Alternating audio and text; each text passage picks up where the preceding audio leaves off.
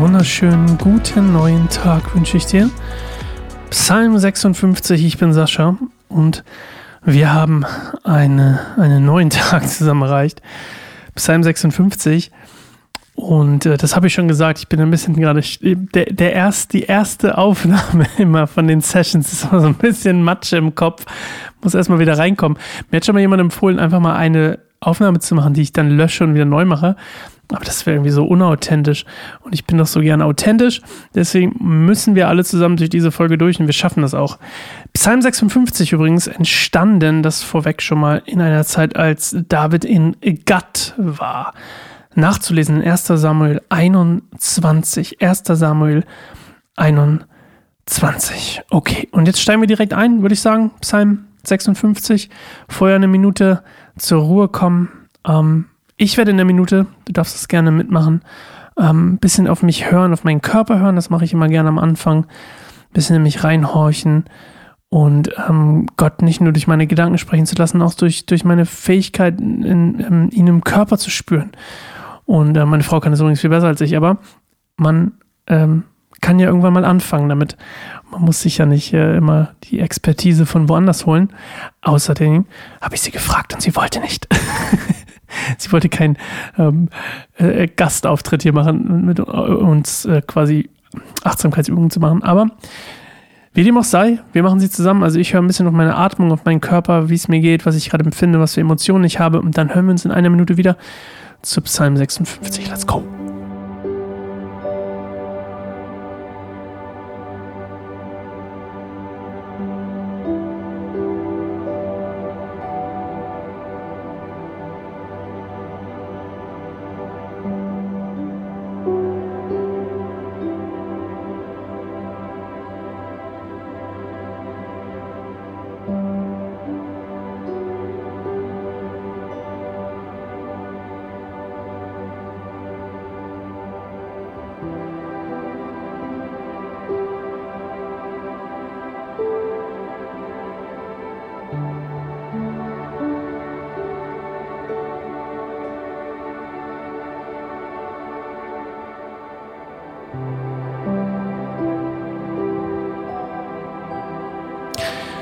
Psalm 56 Gott, sei mir gnädig, denn ich werde von Menschen verfolgt. Den ganzen Tag bedrohen mich meine Gegner.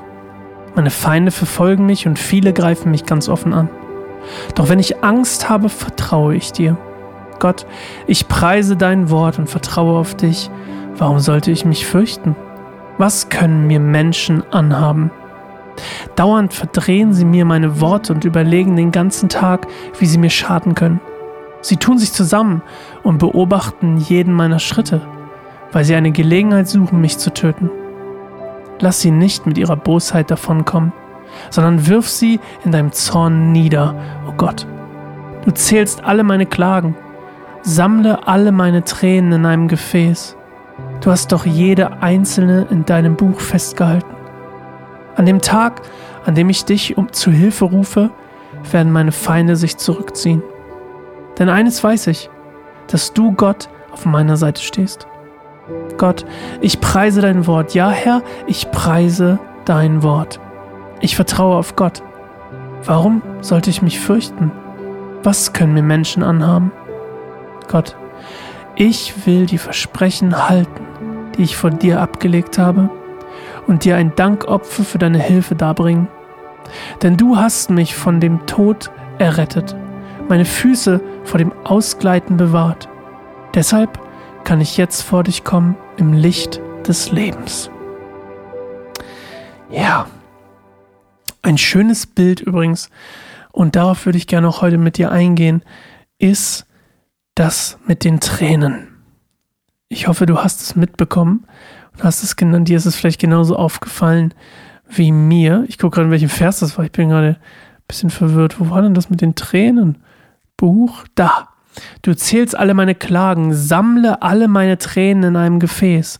Du hast doch jede einzelne in deinem Buch festgehalten. Das ist natürlich hier nicht das Buch Bibel gemeint, so in dem Sinne, sondern bei Luther steht übrigens eine andere, ein anderes Bildnis. Und zwar, dass Gott Davids Tränen in einem Weinschlauch sammelt. Und das bedeutet natürlich im Umfeld, im, im, im, ja, in, das bedeutet eigentlich nichts anderes, als dass David hier sagt, dass Gott seine Tränen sieht und, Achtung, sie nicht vergisst. Also auch sein Leid quasi, das er schon durchlebt hat, nicht vergisst und seine Treue nicht vergisst. Und auch das Leid, das er durchlitten hat, weil er Gott treu war. Und das ist das, worum es hier geht, dass Gott diese Tränen nicht vergisst. Und das ist eigentlich auch eine schöne Zusage an uns. Ich kann mich an viele Tränen erinnern in meinem Leben. Ähm, und es ist einfach schön zu wissen, zu sehen und zu wissen und zum Teil auch nur zu ahnen, dass Gott diese Tränen und dieses Leid und den Schmerz nicht vergisst. Und dass das in unsere Geschichte mit einfließt, dass es nicht etwas ist, was weg ist, nur weil es in der Vergangenheit ist. Ich glaube, dass Schmerz und Tränen und Leid etwas ist, was maßgeblich zu unserem Leben beiträgt. Im Guten, vor allem im Guten. Im Schlechten natürlich auch in dem Moment, aber ich glaube auch auf lange Sicht im Guten. Und ähm, ich, ich kann viele Situationen, in denen ich etwas durchlitten habe oder durch denen ich etwas erlebt habe, ähm, und dann Gespräche hatte mit Menschen, die durch eine ähnliche Zeit gehen, zu der Zeit, als ich das Gespräch mit ihr hatte. Ich konnte viel besser für sie da sein und mitfühlen und, ähm, und sie verstehen und auch Ratschläge geben, ähm, weil ich dieses, diese Zeit durchlebt habe. Und das ist so ein bisschen das, was David hier ja, sagt, dass Gott eben sein Leid und seinen Schmerz nicht vergisst. Ja. Und ich hoffe, du auch nicht. Vergisst hoffentlich auch deine Tränen nicht. Und meine Frage an dich heute ist eine zur Besinnung ähm, über dich selbst. Was war der schmerzhafteste Moment in deinem Leben, der dich am meisten geprägt hat? Positiv geprägt hat. Weil du bist ja immer noch da. Wenn du das hier hörst, bist du immer noch da. Egal wie schwer es war, du bist noch da. Und die Geschichte mit dir und Gott ist noch nicht zu Ende. Aber was war so die schwerste Zeit, das schwerste, das schlimmste Erlebnis in deinem Leben, was dich geprägt hat? Was dich bis heute prägt und in dem Fall vor allem positiv. Ja, danke, dass du zugehört hast und wir hören uns morgen wieder zu Psalm 56, 57 und ähm, ich freue mich total auf dich. Also bis dahin, tschüss.